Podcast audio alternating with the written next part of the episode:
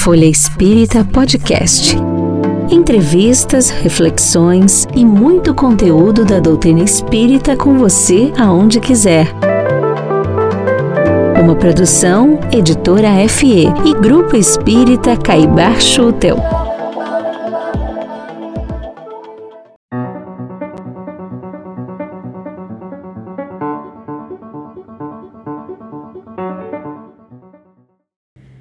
Inicialmente previsto para 2021 e adiado devido à pandemia de coronavírus, aconteceu agora, de 8 a 10 de junho, em Vitória, a 13ª edição do Mednesp, o maior evento de saúde e espiritualidade do mundo, que é promovido pela Associação Médico Espírita do Brasil, a AME Brasil. Foram três dias de discussões, estudos e palestras que aliam medicina e espiritualidade norteada pelo paradigma médico-espírita, com mais de 1.100 participantes, entre médicos, profissionais de saúde e de muitas outras áreas. Nós da Folha Espírita, durante o Mednesp, fizemos várias entrevistas especiais e vamos compartilhá-las com vocês nos próximos programas, tanto aqui no podcast da Folha Espírita, quanto na Folha Espírita, www.folhaespírita.com.br e no Portal de Luz, disponível no YouTube. Iniciamos essa série com uma entrevista que a nossa querida Cláudia Santos fez com o doutor Paulo César Fructoso sobre mediunidade e medicina do futuro. O Dr. Paulo César Fructoso é médico oncologista, mastologista e cirurgião geral, palestrante e escritor com nove livros publicados, entre eles o mais recente, A Medicina Mediúnica do Futuro. Nessa entrevista, ele explica o que é a ectoplasmia, o estudo da energia vital existente em todo ser vivo. E fala também sobre a mediunidade no exercício da medicina e como os espíritos contribuem para que a gente alcance a maior parte dos resultados positivos que hoje temos em cirurgias, tratamentos médicos e muitos outros temas ele usa uma frase muito curiosa. Ele diz que a vida está na borboleta e hoje nós operamos o casulo. Vamos então ouvir a nossa Cláudia Santos e a entrevista que ela fez com o Dr. Paulo César Fructoso.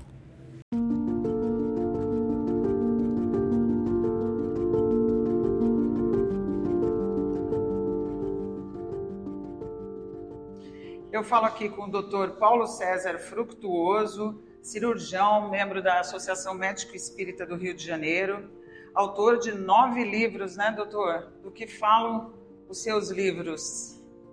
Olha, eu falo principalmente dos chamados fenômenos de ectoplasmia, que se baseiam numa energia existente em todo ser vivo, ainda não alcançada pela nossa ciência. E, em decorrência disso, não pode ainda ser analisada em ambiente laboratorial. É com essa energia que há a possibilidade do teletransporte de universos paralelos ao nosso, de espíritos desencarnados e até mesmo animais ao nosso universo durante alguns momentos. Tal fenomenologia extremamente rara, difícil e perigosa é, tem duas motivações utilizadas pelos mentores que acompanham nossa evolução como uma humanidade universal. Atendimento de pacientes graves, que a nossa medicina pouco pode ajudar, principalmente cancerosos, e como eu não acredito no acaso, é a área que eu mais atuo. Eu sou cirurgião oncológico. Segundo motivo, menos importante, apenas complementando o primeiro, porque quem mais se teletransporta e se materializa em tais reuniões são espíritos de médicos que utilizam uma medicina ultra evoluída em relação à nossa. Segundo motivo, menos importante, relâmpagos, clarões. lá no horizonte do que será a medicina mediúnica do futuro, onde os médicos serão ostensivos médiums. Já somos hoje, sem percebermos. Nenhum de nós, nem os que em nisso não acreditam, estão sozinhos, porque a vida não está no corpo físico, está no corpo extrafísico, que é chamado de espírito, de alma, para mim isso tudo hoje é sinônimo. Bem, embora o Espiritismo utilize o termo alma como o espírito que esteja encarnado. É aí que está a sede da vida, a energia vital. E muito dos nossos é, males, muitas das enfermidades que nós médicos tratamos, por exemplo, não têm origem no corpo físico, e sim no corpo extrafísico. E são decorrência do comportamento equivocado para com o próximo e para com a natureza do planeta que nós habitamos. E que vai dificultar a vida daqueles que virão depois de nós. É uma lei de ação e reação exata. Uma lei de ação e reação exata, matemática. Eu posso fazer o que eu quiser, eu posso plantar o que eu quiser, mas a colheita é obrigatória. Doutor, o senhor acha, o senhor acha que o senhor não opera sozinho? Claro! Que sim ou que não? A, a, a vida está na borboleta, eu só sei tratar do casulo. Uhum. Então, quem é que está cuidando da parte mais importante? Médicos que me acompanham. Eu não estou percebendo a presença deles, por quê? Não acredito em milagre nem sobrenatural. Uhum. Porque os seus corpos são constituídos pelos mesmos elementos que compõem os nossos corpos, porém com átomos em plano de vibração mais elevada. Por isso eu não os percebo, não os vejo, por isso eu não ouço, por isso eles são intangíveis, por isso atravessam parede de concreto, por isso se deslocam a distâncias incomensuráveis com a velocidade do pensamento. Então, é, mas eles me intuem e evidentemente estão cuidando da parte mais importante dos meus enfermos, a parte extrafísica, espiritual, energética e vital e imortal. Eu só sei tratar do casulo. Doutor, eu acho que é uma pergunta que todos certamente se fazem. Por que, que os médicos do lado de lá estariam nos ajudando do lado de cá?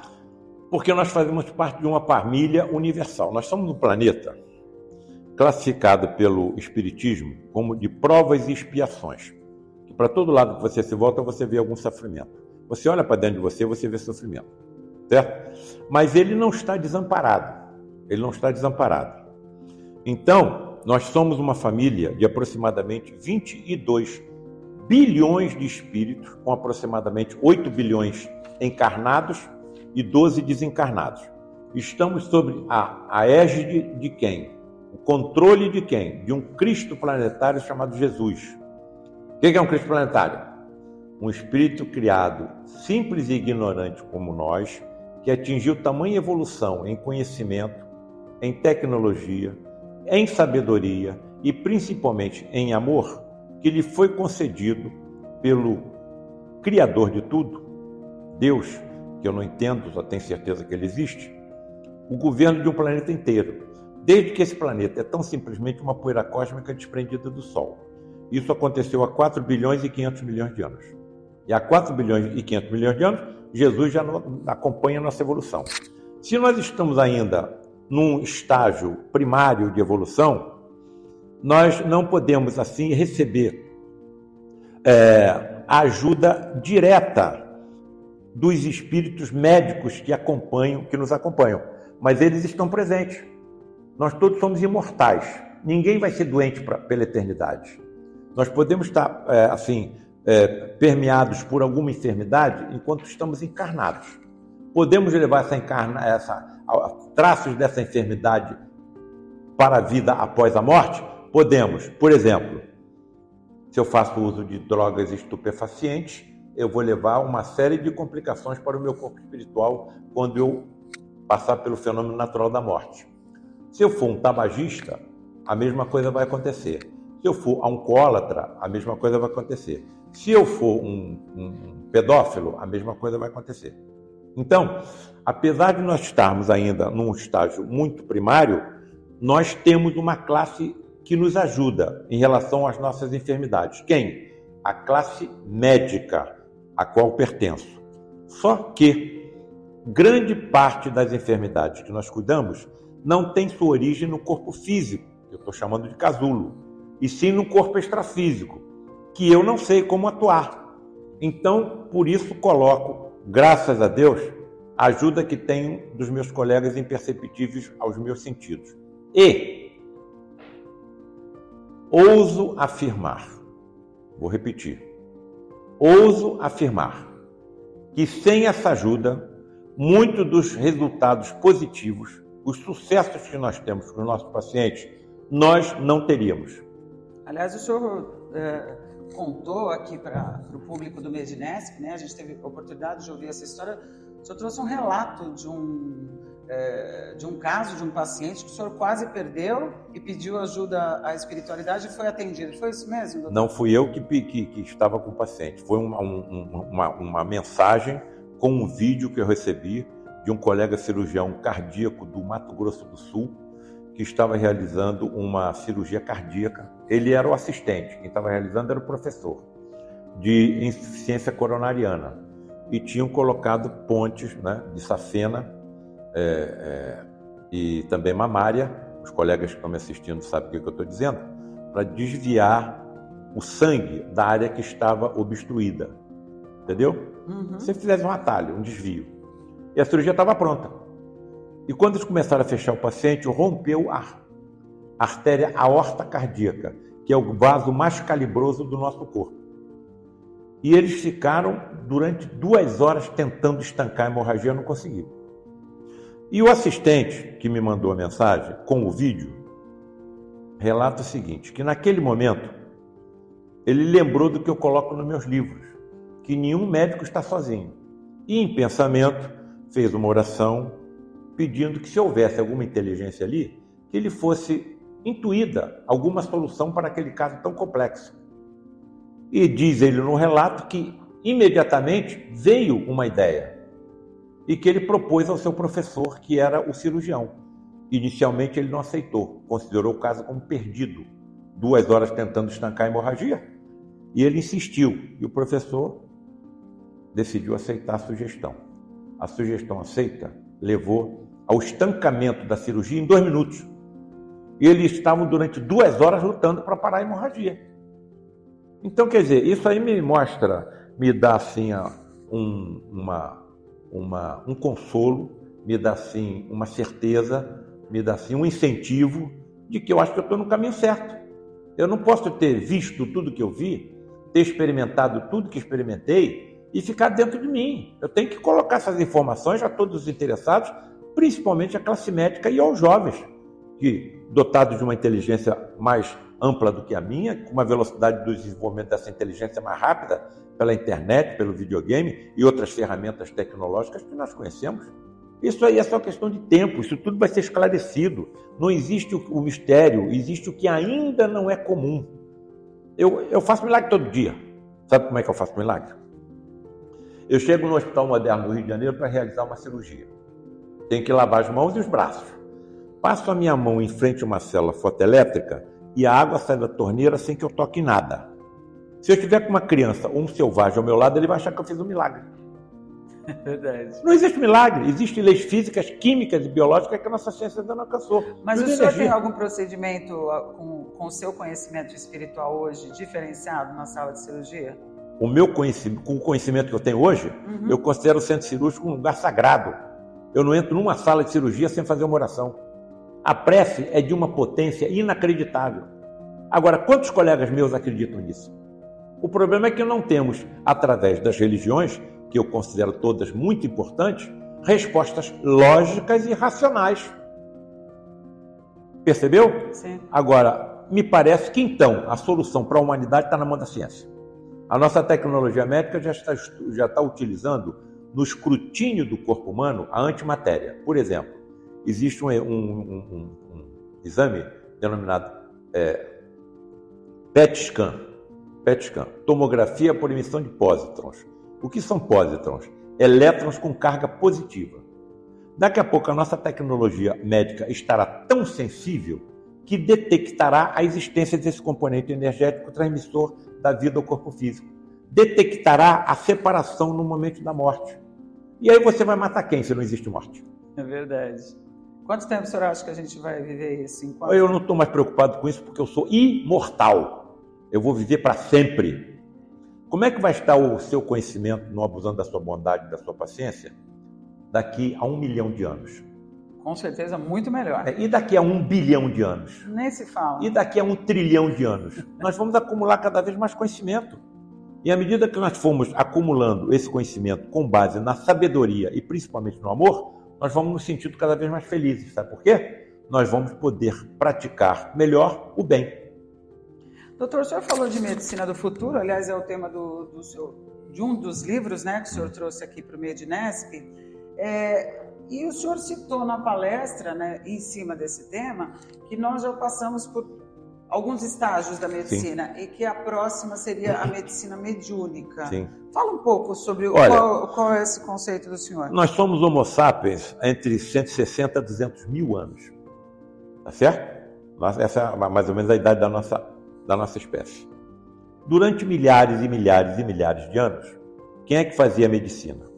Pajé, feiticeiro, mago. E como é que a medicina era exercida? Colhia-se aleatoriamente na mata ervas e se administravam aleatoriamente aos enfermos. A imensa maioria não dava resultado nenhum. Algumas até pioravam e matavam o paciente. Uma ou outra funcionava. Essa uma ou outra, até hoje nós utilizamos, como por exemplo o curare. Por volta da Segunda eh, Guerra Mundial, é, houve um aumento da tecnologia, das vacinas, dos antibióticos, e nós ingressamos na segunda fase da medicina. Hoje nós estamos no terceiro estágio, o da medicina tecnológica e da biologia molecular. Estamos estudando cada doença, proteína por proteína, molécula por molécula e átomo por átomo. Mas eu vejo no horizonte um, um quarto estágio, o da medicina mediúnica, que vai alcançar a origem de muitas enfermidades, que não está no corpo físico. Não está no corpo físico. Olha, numa dessas é, reuniões no lado de Frei Luiz, foi atendido um paciente. Frei Luiz é o, local onde o senhor frequenta no Rio de Janeiro. É o maior centro espírita do Rio de Janeiro. Uhum. E o maior centro espírita do Rio de Janeiro é comandado por entidade católica. Uhum. Ainda, ainda assessorada por duas outras entidades católicas, Frei Leonardo e Padre Isabel. Então nós é que nos dividimos. Do lado de lá não tem religião. Uhum.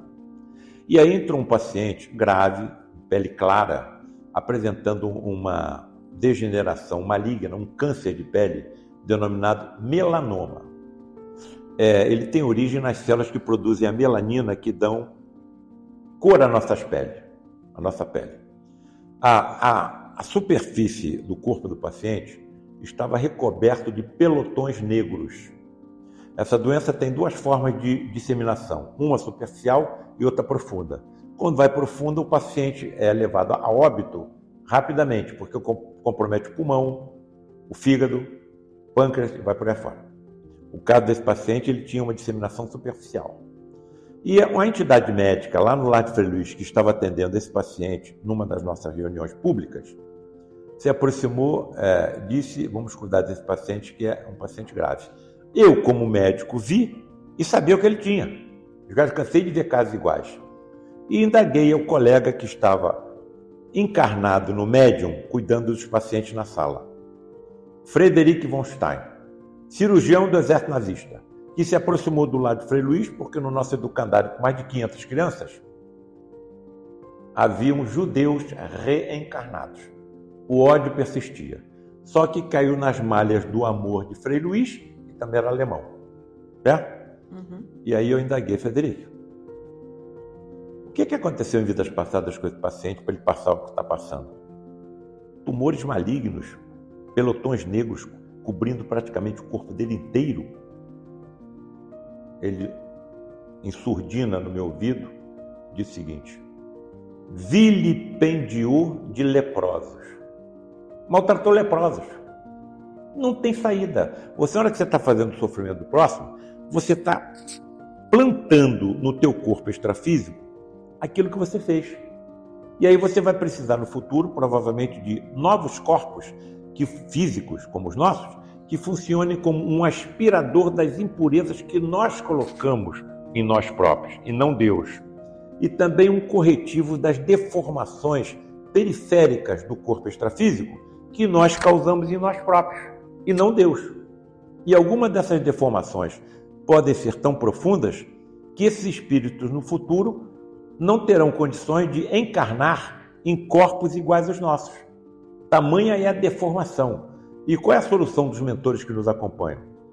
Eles vão reencarnar em planetas que, em relação à Terra, estão na idade da pedra, como trogloditas, como pitecantopos, como neandertal e vai por aí afora. Com uma vantagem: o conhecimento científico que você acumula, você não perde. Se você reencarna num planeta atrasado, você pode auxiliar com o seu conhecimento uma evolução mais rápida da humanidade que habita aquele planeta, que foi o que aconteceu conosco. O médico, nesse caso, ele tem um limite, né, de até onde ele pode auxiliar Sim, esse paciente. Mas né, eu doutor? hoje tenho o, o meu limite é do que eu posso fazer no corpo físico. Mas eu tenho certeza que não existe paciente terminal.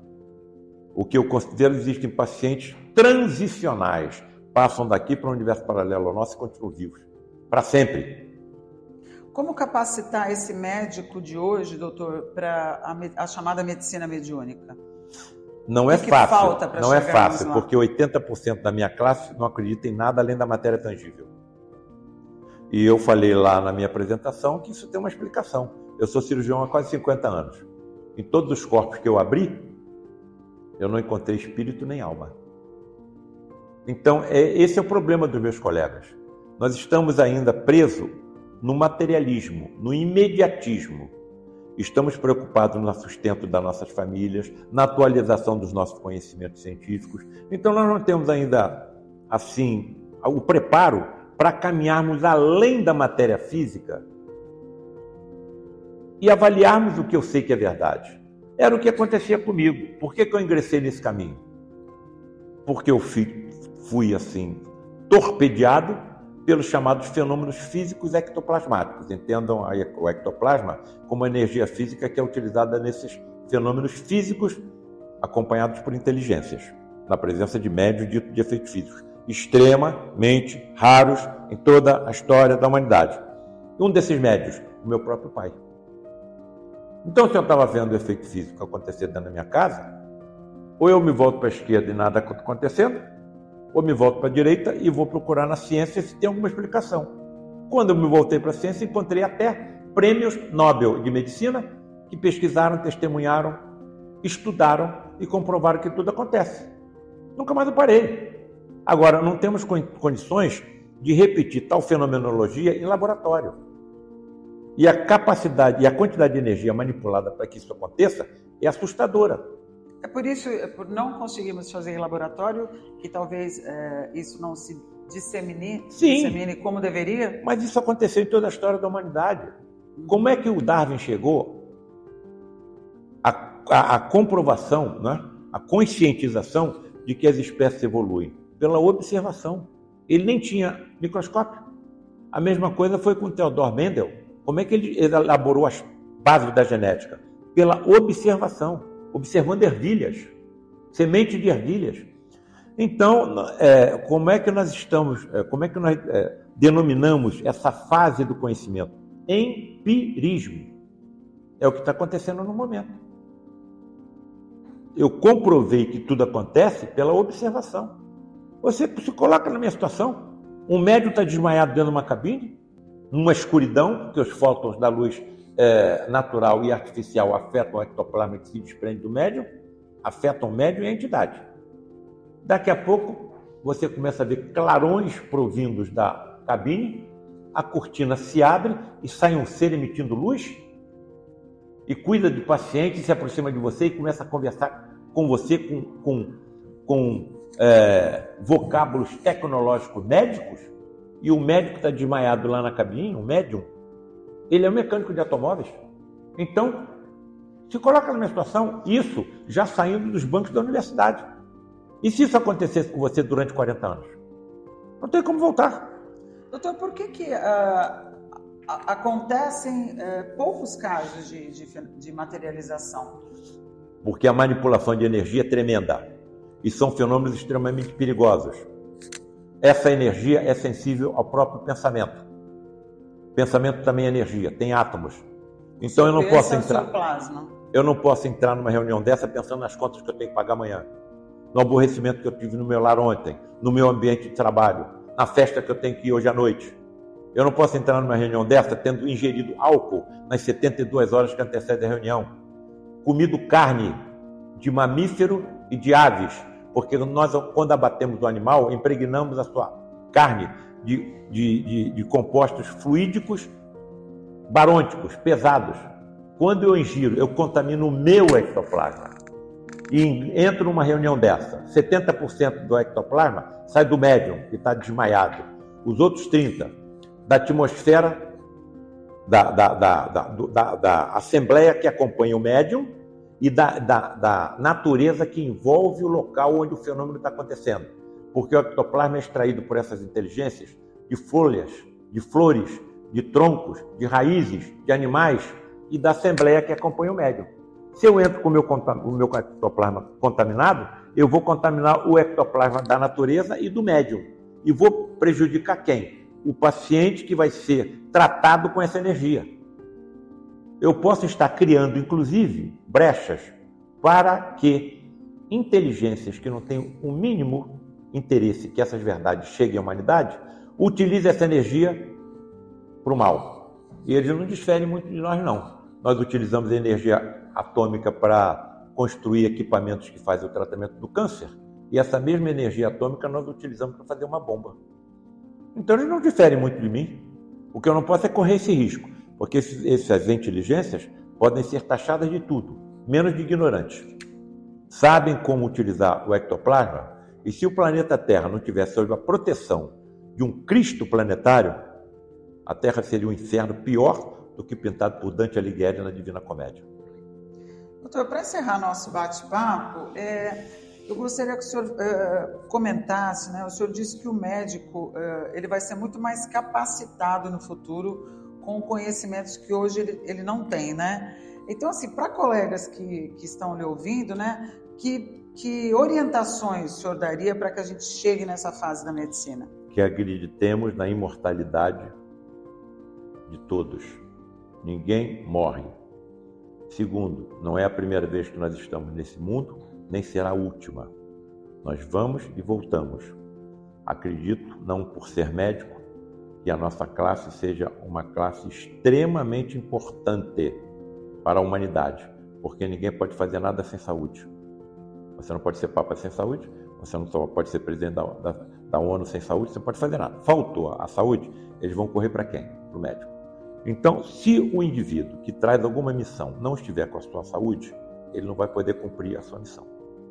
Em relação àqueles que estão passando por algum processo kármico de doença, eu hoje é, me lembro de um professor de medicina que se aproximou de mim e falou o seguinte: Paulo César, você fala nos seus livros e nas suas palestras que o espírito é imortal. Sim, professor. E você fala também que o corpo físico, como todos sabemos, é temporário. Sim, professor. E você fala que o corpo físico funciona como aspirador das impurezas que o espírito colocou em vidas passadas e também um corretivo das deformações do, do espírito. Sim, professor, entendi. Então, Paulo César, por que, é que você opera os seus pacientes com câncer? Por que, é que você não deixa o câncer continuar aspirando as impurezas e corrigindo as deformações? E aí a resposta não vai ser para mim, para mim e para todos os colegas que me honram com a assistência dessa entrevista. Professor, eu não sei até onde deve ir o sofrimento de alguém. Então, como médico, eu acho que eu tenho que fazer tudo que está ao meu alcance para curar, aliviar e consolar, porque o tal Criador age nas suas criaturas através das criaturas, nós. E hoje eu interpreto como, por exemplo, um paciente, vou dar um exemplo que os colegas vão entender perfeitamente.